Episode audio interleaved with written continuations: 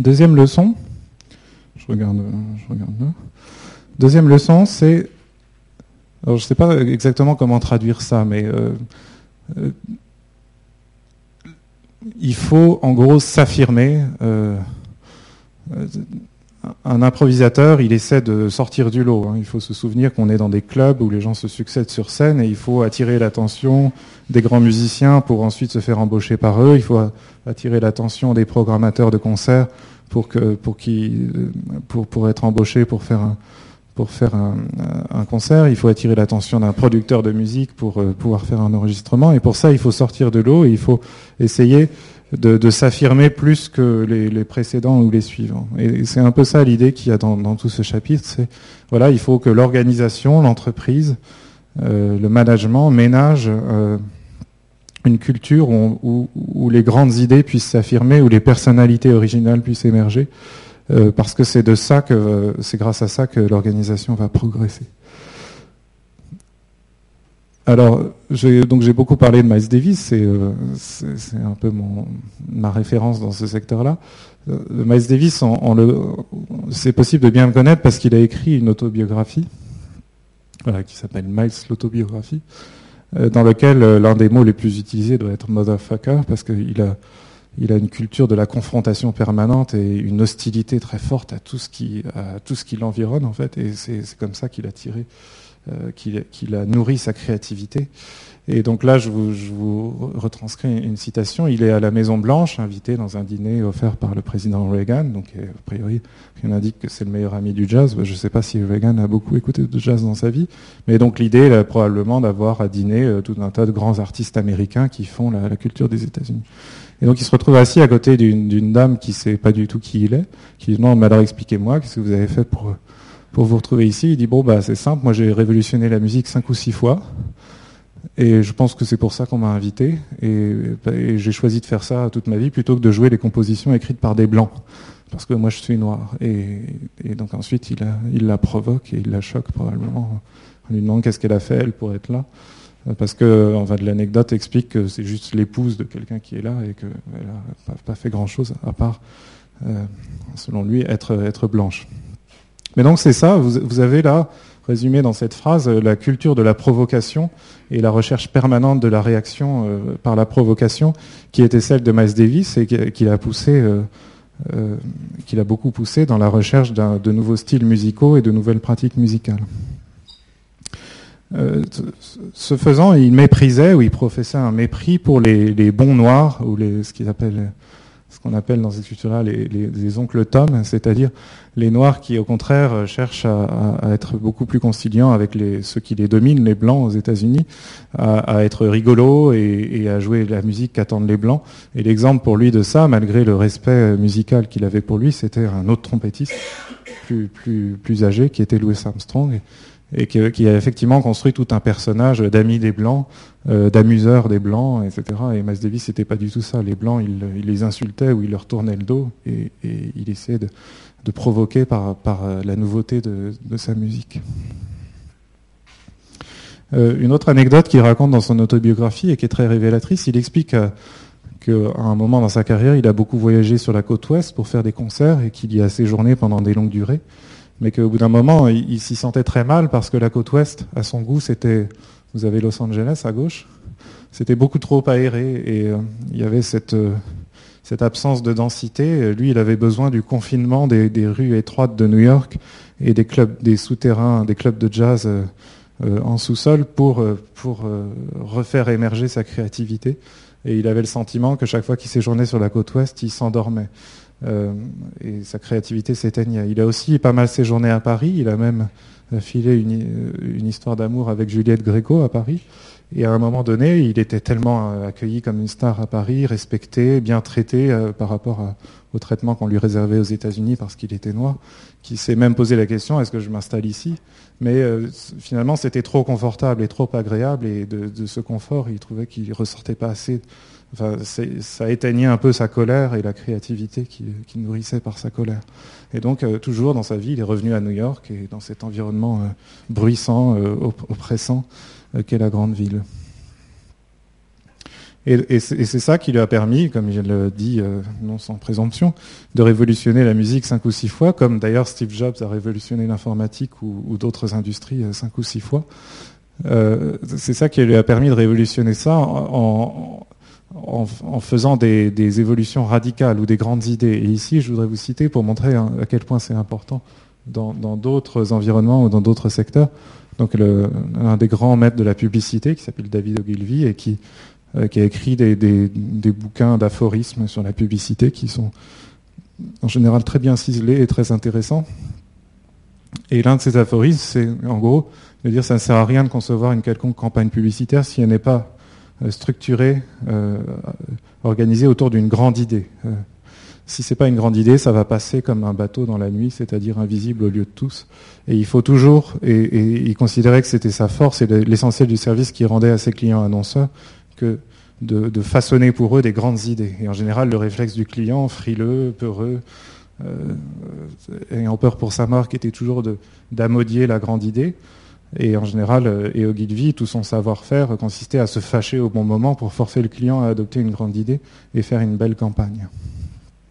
Et dans le même ordre d'idée, vous avez euh, ici un, grand entrepreneur du web qui est l'un des fondateurs de PayPal, donc qui est devenu milliardaire en, revendant PayPal à peine deux ans après sa création en 2000 et qui depuis est une sorte de grand gourou euh, du web, c'est Peter Thiel, qui, a une politique d'investissement et, de promotion de l'innovation qu'il appelle contrarian. Donc contrarian, c'est faire systématiquement le contraire de tout ce que les autres font. Il regarde ce que font les autres et il prend le contre-pied. Et il dit, euh, bien sûr, c'est mieux d'avoir raison que de, faire le contraire pour la, juste pour la beauté de faire le contraire, mais il dit, je me suis aperçu dans tous mes investissements et dans toutes les entreprises que j'ai financées depuis la revente de PayPal, que c'était en cherchant à faire le contraire que j'avais le plus souvent raison par rapport aux autres.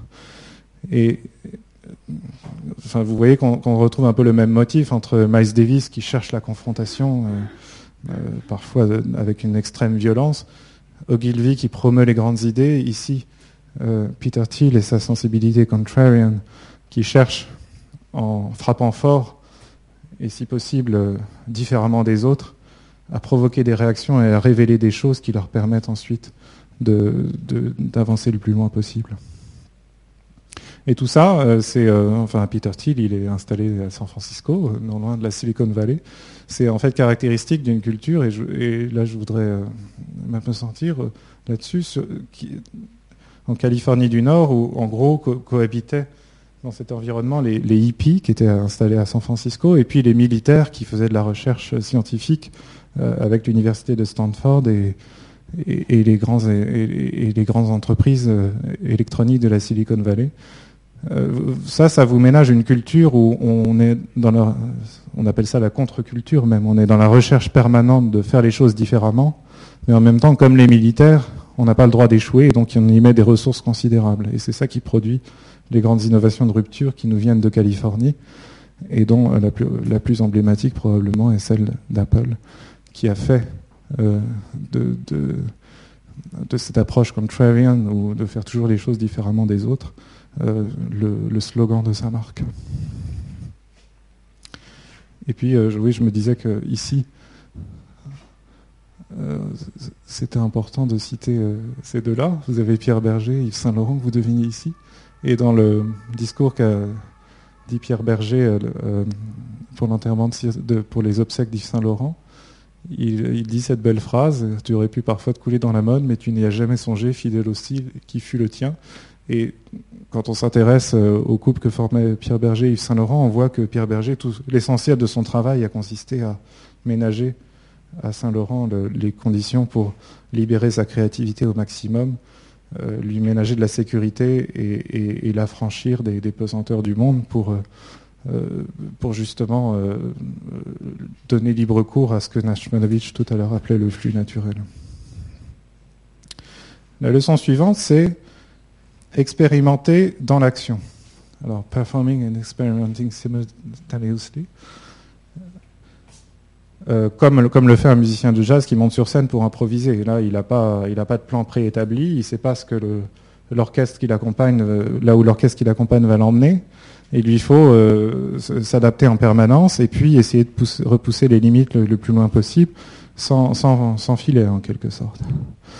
Alors là, pour, illustrer ça, vous avez un, dans la période de jazz rock de Miles Davis, dans les années 70, un, grand album qui s'appelle Beaches Blue, qui est un album où, en gros, vous avez euh, deux vinyles, donc euh, quatre faces, et chaque face est un morceau qui dure très longtemps, et qui est en fait la recomposition. Euh, les, Davis et ses musiciens, ils étaient une dizaine ou une douzaine à l'époque, ils sont restés en studio pendant des heures et des heures, des jours et des jours, et puis ils ont enregistré en laissant tourner les magnétos. Et puis après, pour essayer de pousser le plus loin possible les, bonnes idées et, laisser émerger des choses qu'ils n'avaient pas soupçonnées au départ. Donc ils partent d'un rythme, d'un motif de basse ou de piano, et puis ensuite euh, ils laissent ça euh, défiler pendant des heures et, ils prennent euh, le lead successivement les uns les autres. Et de, ça est ressorti, et ben ensuite c'était évidemment trop long, c'était des bandes très très longues, et donc ils ont remonté tout ça, pris les meilleurs extraits, euh, fait un peu de post-production. Et ça donne l'album Beaches Blue, qui est, vraiment l'instantané du meilleur de, de, et de journées entières d'improvisation et d'expérimentation autour de motifs très très simples. Euh, ça, c'est intéressant de, de regarder cette pratique-là parce que euh, sans vraiment s'en rendre compte, l'informatique avec euh, Internet dans les années 90 a basculé dans cette culture-là. Pourquoi? L'informatique d'avant l'Internet, c'était une planification très complexe. Il fallait mettre en place des équipes projets, organiser ça en sous-projets, planifier ça sur, sur des mois et des mois en disant voilà, on va faire une recette intermédiaire, on va faire une recette finale, on va faire des tests pour vérifier que ça marche. Et quand tout marchera bien, quand tout sera absolument au point, alors on pourra envoyer les logiciels aux clients. Là, vous avez la citation d'un d'un grand entrepreneur de, l'informatique qui s'appelle Philippe Greenspan, qui est l'un des pionniers de l'informatique open source dans les années 90, et qui dit peu de gens s'en rendaient compte à l'époque, mais toute cette euh, pratique du développement logiciel qui reposait sur une planification extrême euh, pouvait en fait être mise à la poubelle parce que sur Internet, vous pouvez développer quelque chose de rudimentaire, le mettre en ligne et voir comment les gens l'utilisent. Et en fonction de comment ils l'utilisent, eh bien, adapter, corriger des, problèmes, adapter euh, certaines choses, proposer des nouvelles fonctionnalités et tester en permanence, expérimenter euh, et voir ce qui se passe et améliorer sans cesse l'application. Et donc, on est, euh, on s'en rend pas compte, mais quand on utilise des applications en ligne, on est comme des rats de laboratoire, c'est-à-dire qu'on on, se rend pas forcément compte qu'on utilise une version différente de l'application que celle qui est proposée au voisin et que les deux versions ont été proposées euh, délibérément pour regarder laquelle suscitait le plus d'activité, laquelle euh, plaisait le plus à l'utilisateur, laquelle générait le plus de conversions, euh, laquelle incitait les utilisateurs à rester plus longtemps sur le site. Et ça, ça s'appelle A-B testing, c'est-à-dire en permanence, en tout cas les grandes applications, celles qui ont des millions d'utilisateurs, ont plusieurs versions qui coexistent sur Internet. Certains utilisateurs ont la version A, euh, sur laquelle on teste une nouvelle fonctionnalité. Puis d'autres utilisateurs ont la version B et on regarde certains indicateurs pour voir si la version A est plus performante que la version B. Et si oui, eh bien alors la version A devient la, version traditionnelle. Et donc ça, ça s'appelle le A-B testing. Et ça permet de révolutionner la prise de décision dans les organisations. C'est-à-dire que euh, on n'a plus à faire remonter euh, au board pour des réunions. la citation, parle d'agonie n'a pas à agoniser pendant des mois avant de prendre une décision, il suffit de tester, euh, comme un musicien de jazz qui se lance euh, sur scène euh, dans l'improvisation, et puis voir ce qui se passe et en tirer les conséquences instantanément. Et là, on a une anecdote toute récente. Vous avez ici Harper Reid. Harper Reid, je ne sais pas si vous en avez entendu parler, mais c'est l'un des architectes de la victoire de Obama la semaine dernière c'est le chef de son équipe technique euh, à, Chicago. Il avait sous ses ordres une centaine d'informaticiens, de développeurs, de designers, euh, d'analystes de, données euh, qu'il a fait travailler pendant 18 mois pour expérimenter en permanence des nouvelles pratiques de mobilisation des électeurs sur le terrain, de ciblage de messages électoraux sur certains électeurs, Et, ça, il l'a fait avec la culture du web, c'est-à-dire la culture de l'expérimentation permanente. Et donc, il y a eu beaucoup de choses qui ont été faites probablement et qui ont échoué et qui ont été mises à la poubelle, et puis beaucoup d'autres choses qui ont permis de converger progressivement jusqu'au jour de l'élection sur eh bien le, système qui a permis à Obama de remporter la victoire parce que plus d'électeurs se sont déplacés pour aller voter pour lui, plus de messages parfaitement ciblés avaient été envoyés aux bons électeurs au bon moment. Et tout ça, c'est le travail d'une centaine de personnes pendant 18 mois. Et en face, il y a eu pas mal d'articles qui ont beaucoup intéressé les, les geeks comme moi, mais euh, peut-être moins le grand public, mais euh, sur le système qu'avait mis en place l'équipe de Romney. Et c'était complètement inverse. C'était un système qui avait été préparé dans le plus grand secret pendant des mois et des mois et qui, qui, qui s'appelait Orca, c'est ça dont parle la citation. Et Orca a été dévoilé euh, la veille au soir du jour de l'élection pour être mis entre les mains de, tous les, les militants de, l'équipe de Romney qui, qui, sur le terrain, devaient s'assurer que les électeurs qu'on pensait être républicains allaient voter. Et donc, on leur a dit la veille au soir, voilà, vous avez maintenant ce système génial, voilà le PDF de, je crois, 60 pages qui vous explique comment l'utiliser, allez-y. Et là, ce qui s'est passé, c'est que le système a complètement planté. D'une part, il a planté plusieurs fois, c'est-à-dire le serveur est tombé plusieurs fois dans la journée. La plupart des gens ne savaient pas l'utiliser parce que euh, parce qu'on ne les avait pas formés euh, en avance, euh, parce que justement on voulait garder ça ultra secret pour surtout empêcher l'équipe d'Obama de le copier. Et puis même ceux qui savaient l'utiliser, eh bien, ont été confrontés à une interface qui n'avait pas du tout été affinée comme dans l'équipe de Harper Reid par des A-B testing permanents pour s'assurer que le jour de l'élection, on aurait vraiment le système parfait, testé et approuvé par déjà des milliers et des milliers de militants. Et du coup, euh, enfin, euh, je pense qu'il ne faut pas surjouer la chose, mais euh, le, plantage d'Orca, le jour même de l'élection, est considéré comme l'un des facteurs de, l'échec de Mitt Romney à l'élection présidentielle. Et, au contraire, l'élection d'Obama est aussi une grande victoire de, ce type-là qui, avant, était directeur technique d'une société qui fabriquait des t-shirts. Et, enfin, c'est vraiment un génie de, l'informatique. Voilà, et donc là, je vous, ai mis une dernière citation sur, cette, euh, sur ce mode-là. Euh, le personnage que vous voyez là, c'est Tony Schwartz. Tony Schwartz, c'est un preneur de son qui a révolutionné la prise de son, euh, notamment dans la publicité radiophonique. Il a été le premier à enregistrer des, vraies voix d'enfants pour, pour des publicités, pour des produits d'enfants, alors qu'avant, dans les années 30, on enregistrait des adultes qui imitaient des voix d'enfants, et donc c'était tout à fait ridicule et, assez peu persuasif. Et Tony Schwartz, il est arrivé avec une conviction très simple. Il a dit on ne peut pas convaincre des adultes d'acheter des produits pour enfants si la voix qu'ils entendent n'est pas euh, vraiment une voix d'enfant, parce que on peut, essayer d'imiter un enfant tant qu'on veut. Il y a des choses à peine perceptibles qui vont, nous toucher si c'est vraiment un enfant qui parle. Donc là, je, je trouve une photo où il enregistre des enfants, mais il s'est spécialisé dans la prise de son, euh, dans la recherche d'authenticité dans la prise de son. Et, et, il faisait ça au nom d'une approche qu'il appelait la résonance. Il disait, voilà, l'enjeu de la publicité n'est pas euh, de bombarder les gens avec un message en leur disant faites ça et puis ils vont le faire.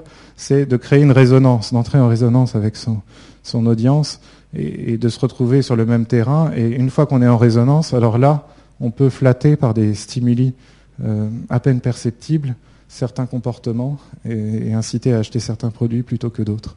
Et donc il l'a fait pour la publicité, pour vendre des yaourts, euh, des boîtes de conserve, mais il l'a fait aussi dans la publicité politique aux États-Unis. Et notamment, il est l'auteur euh, enfin le co-auteur d'une publicité fameuse qui, qui était en 64 entre Lyndon Johnson et Barry Goldwater. Il y avait une publicité où on voyait une petite fille effeuiller euh, une marguerite, compter donc compter le, nombre de pétales qu'elle enlevait de la marguerite, et puis ça se fondait progressivement et ça se confondait avec un décompte de, de lancement d'un missile nucléaire. Et ensuite, on voyait un champignon atomique. Et, tout l'objectif de la publicité était de dire euh, si Goldwater, donc euh, celui qui n'a pas été élu, est élu, eh bien, il va avoir la gâchette un peu trop facile et il va lancer la bombe atomique sur le non soviétique et ce sera la fin du monde. Et beaucoup de gens après coup ont dit oh là là, c'était une publicité euh, négative, directement dirigée contre qui disait Goldwater va lancer la bombe atomique. Et Tony Schwartz s'est beaucoup réjoui pendant toute sa vie du fait qu'en réalité, dans cette publicité, le nom de Goldwater n'est pas prononcé une fois, aucune image de Goldwater n'apparaît, mais tout le monde en voyant cette petite fille effeuiller sa marguerite, a pensé à Goldwater. Et c'était ça qu'il appelait la résonance. Ensuite, donc j'en viens à un point qui s'appelle structure minimale et autonomie maximale. Euh, là, je, pense que ça s'illustre très facilement par euh, euh, des partitions. Ceux, d'entre vous qui jouent de la musique connaissent les partitions. Vous avez ici la partition d'une pièce de musique classique. où vous voyez tous les, instruments sont là et toutes les notes sont écrites à l'avance et, toutes les nuances. Vous voyez ici les crescendo sont, parfaitement réglés par le, compositeur. Et donc, vous prenez ça, vous pouvez y mettre de votre propre sensibilité, si vous, êtes, euh, si vous jouez du violon ou du, euh, ou du hautbois, ou si vous êtes le chef d'orchestre, mais ça vous ménage assez peu de, marge de liberté. Ici, vous avez la partition d'un standard de bebop. Euh, ça, c'est typique de, de, la façon dont se présente une partition de jazz. Vous avez le thème qui est écrit pour être exposé une première fois, puis ensuite de servir d'inspiration à l'improvisation. Puis vous avez les accords. Ici, ce sont les accords. Ça dit, voilà, ici on est en sol, ici on est en do mineur, septième, ici on est en si bémol, Et vous voyez que les accords, ils changent très souvent. Ils changent chaque mesure, voire deux fois par mesure, comme euh, à la troisième ligne. Et donc, quand vous improvisez dans ce cadre-là, il faut, euh, vous êtes dans un cadre finalement assez contraignant. Il faut vous adapter en permanence euh, au nouvel accord que, porte l'orchestre, la, la contrebasse et le piano. Ici, vous avez un morceau de Kind of Blue qui est un morceau de jazz modal. Et vous voyez que les accords ont disparu. C'est-à-dire que l'accord reste le même pendant plusieurs mesures. Ça reste en sol, puis ça passe en do, puis ça revient en sol. Et donc, euh, une fois que vous avez exposé le thème, une première fois, une deuxième fois, quand vous improvisez, vous êtes très libre, vous êtes en sol pour très longtemps. Et du coup, vous pouvez euh, développer des idées sans avoir à vous accrocher en permanence au, nouvel accord qui arrive avec la nouvelle mesure. Donc ça, ça vous dit l'autonomie que le jazz a cherché à, ménager de plus en plus au fil de son histoire. Et cette autonomie, elle est ménagée parce qu'il y a un point fixe dans tout ça, c'est la section rythmique, la contrebasse, la batterie qui, eux, gardent le rythme, euh, rappellent euh, où on en est dans le morceau, euh, suggèrent la, tonalité de l'accord et portent le seul. Et, mais dans une écoute permanente, là où j'ai mis les deux les yeux fermés, c'est ce qu'on a vu tout au début, Ron Carter et Tony Williams, les yeux fermés parce qu'ils écoutent en permanence le soliste pour essayer de l'accompagner et de le pousser dans ses retranchements. Oui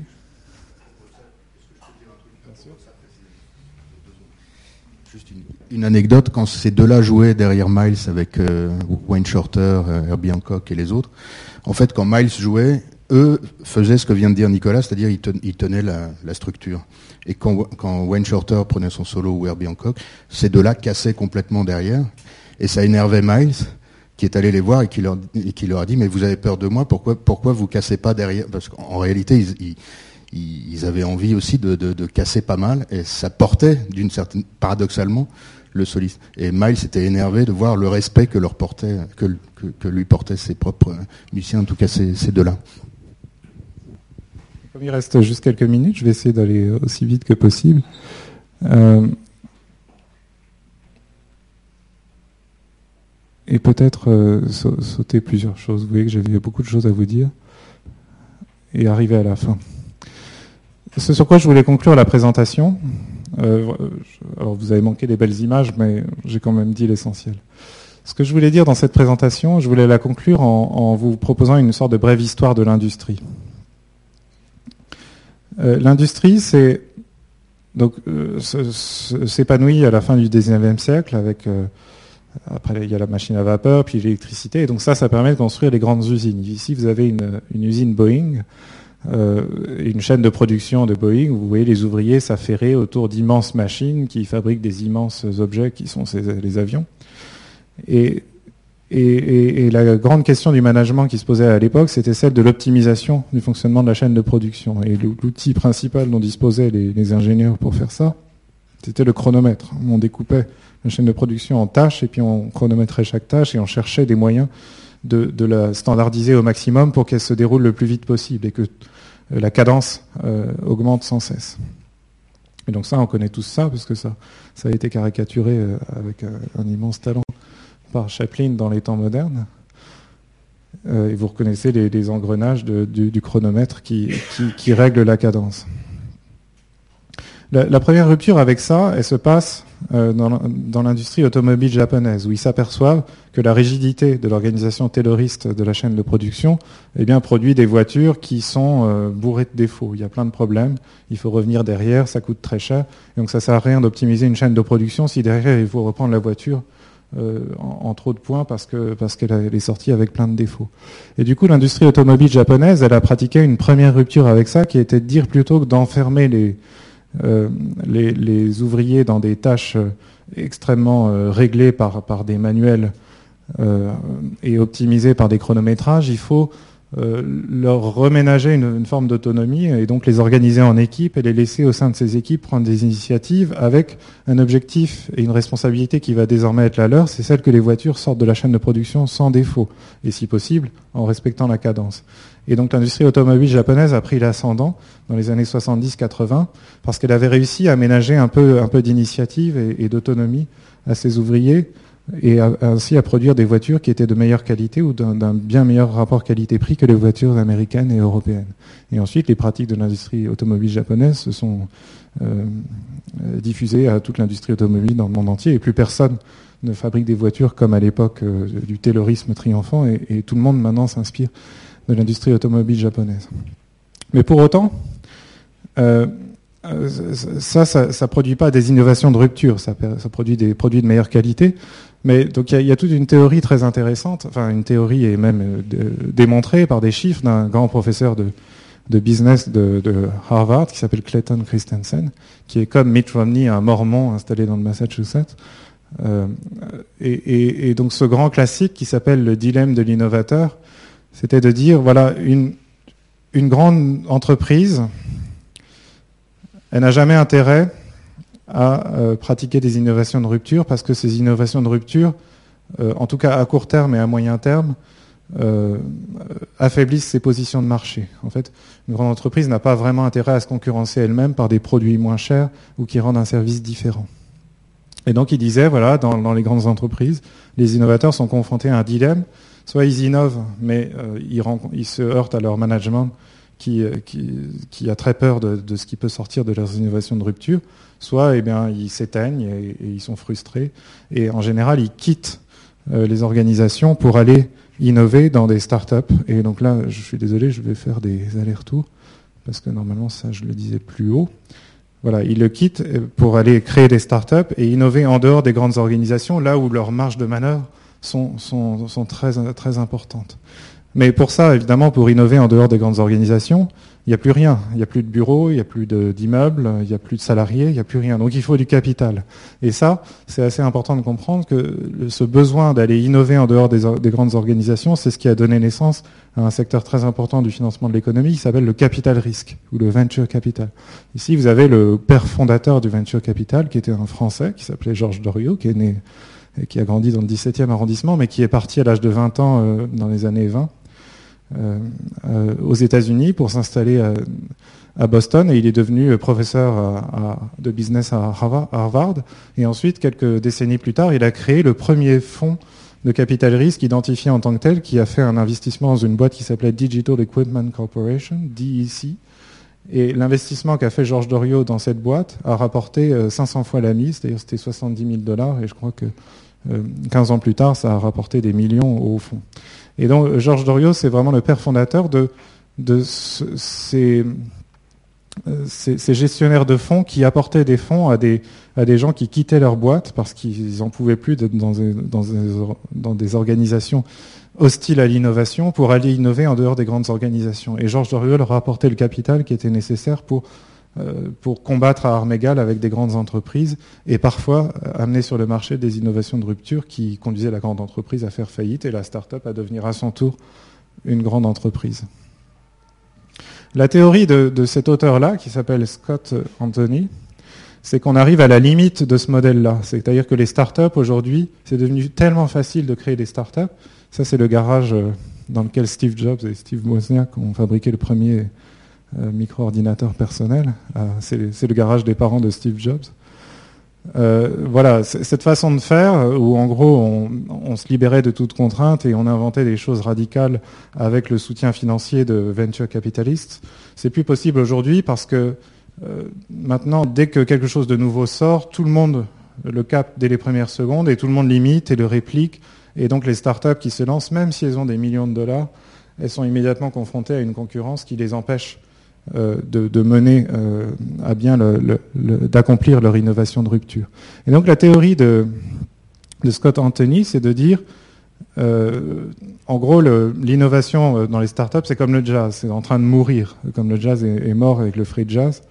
Et maintenant, il faut, il faut, il faut, comme le jazz s'est hybridé avec d'autres styles de musique, il faut que l'innovation euh, s'hybride avec la culture des grandes organisations et refasse son chemin dans les grandes organisations euh, grâce à des personnes qui, euh, qui n'existent pas vraiment encore, mais qu'il appelle des catalystes ou des catalyseurs, c'est-à-dire des gens qui, dans les grandes organisations, vont réussir à trouver le chemin étroit par lequel peut avancer une innovation, s'approprier les ressources de l'organisation qui vont lui permettre de pousser cette innovation euh, et, finalement innover à une beaucoup plus grande échelle qu'une start-up qui n'est pas grand-chose. Alors que si on innove dans une très grande entreprise, eh bien, on est immédiatement sur un marché très large à servir des millions et des millions de clients et de consommateurs. Et ce qui est intéressant, et je voulais conclure là-dessus, c'est que on a des exemples de catalystes euh, dans, le secteur de la musique qui sont des, innovateurs radicaux euh, que, que des, que des cultures euh, de, rupture, enfin que des cultures musicales radicales ont offert euh, à la musique mainstream. À gauche, vous avez Quincy Jones. Alors, c'est comme Bernard Edwards, vous avez tous dansé sur de Quincy Jones parce que euh, c'était un, trompettiste de jazz qui, a, qui avait des grandes compétences d'écriture musicale et d'arrangeur. Il a été directeur musical de Frank Sinatra. Mais surtout, à la fin des années 70, il est devenu le producteur de Michael Jackson. Il a produit les trois premiers grands albums euh, euh, de Michael Jackson, dont celui qui est aujourd'hui encore, je crois, l'album le plus vendu euh, de toute l'histoire de la musique, qui est Thriller en 1982.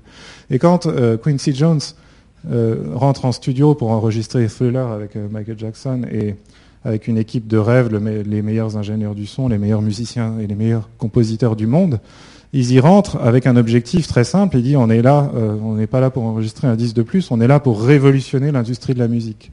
Et chaque album euh, de Michael Jackson, c'était ça. On cherchait à révolutionner pour dépasser le succès de l'album précédent. Alors, euh, ça n'a marché qu'une fois, en fait. Euh, les trois albums, c'est Off the Wall, Thriller et Bad.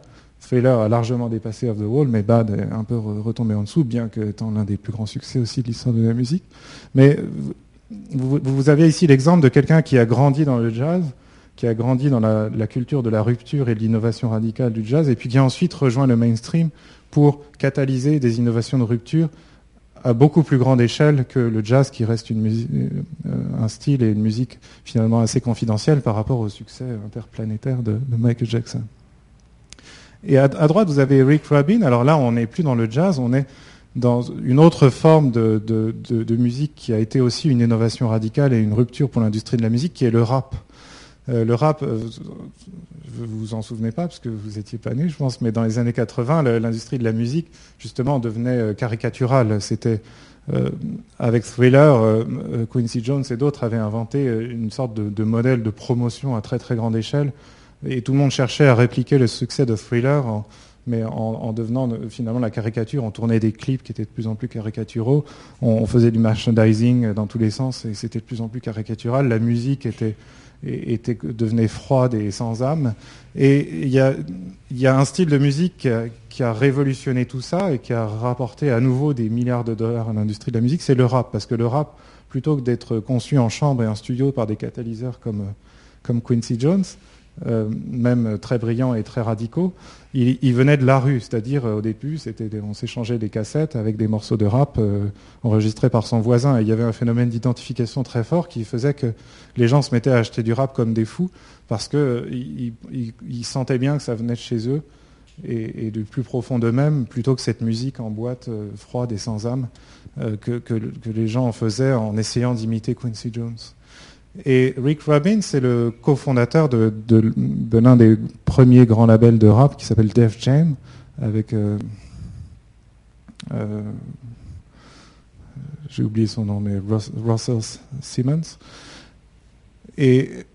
Et Rick Rubin, il a fait le, même euh, parcours, c'est-à-dire qu'il était en rupture avec Dave Jam, et puis il a été approché par les, grandes maisons de disques, et on lui a dit alors, euh, il a dit ok, je veux bien vous rejoindre, mais vous allez ménager une extraordinaire autonomie. Dave Jam est resté petite maison, a d'ailleurs posé des problèmes à, Time Warner à l'époque, parce que euh, dans les artistes de rap que produisait Rick Rubin, il y avait des, des rappeurs qui proféraient des insultes dans leurs chansons pour les policiers, etc., pour les femmes. Et donc, euh, tous ces gens-là étaient convoqués au, Sénat des États-Unis pour, euh, et on leur demandait des comptes sur l'éducation des jeunes enfants qui écoutaient leur musique. Et du coup, Time Warner a dû vendre euh, Dave Jam tellement c'était devenu brûlant et, trop compliqué de faire des affaires aux États-Unis tout en produisant ce rap-là. Et ils l'ont vendu à ce qui est devenu ensuite Universal Music. Et, la vente de Warner à Universal, c'est historiquement ce qu'a fait d'Universal la maison de disques la plus importante, dominante sur le marché de la musique. Donc aujourd'hui, euh, Rick Rubin, il est complètement institutionnalisé comme Quincy Jones, mais il continue de ne pas sortir de chez lui, de, de jamais porter de chaussures, euh, d'avoir cette immense barbe qui coupe jamais et, d'avoir cette sensibilité unique qui fait qu'on lui amène quelque chose. Il dit c'est bien, c'est pas bien. S'il dit c'est bien, il dit je vais l'améliorer un peu. Faites ça, faites ça. Amenez tel bassiste, tel guitariste qui va enregistrer une partie, et ça devient instantanément un succès. Et donc vous avez, euh, euh, qu'est-ce qui se passe?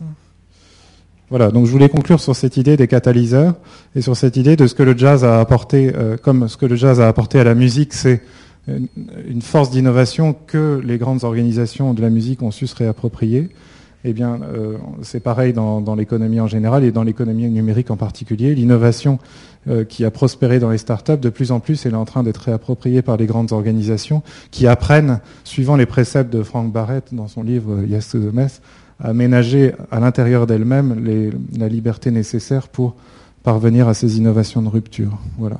Merci pour votre attention.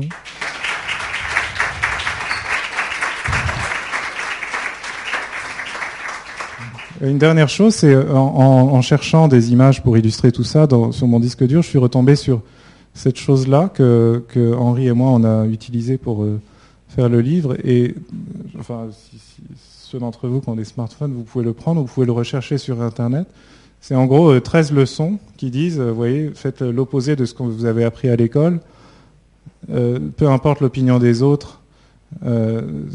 bref, et on retrouve là euh, en fait une sorte de résumé sur, euh, sur un très petit format en fait, des mêmes leçons que, que donne Frank Barrett dans son livre. Voilà, et ça c'est le mien. Et merci beaucoup.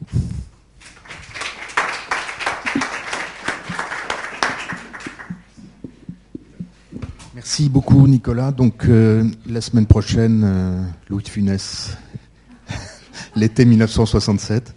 Euh, il n'y a pas de petit sujet, comme je vous le disais. Euh, en tout cas, aujourd'hui, c'était un grand sujet qui va bien au-delà de la musique. Et donc, merci beaucoup, euh, Nicolas.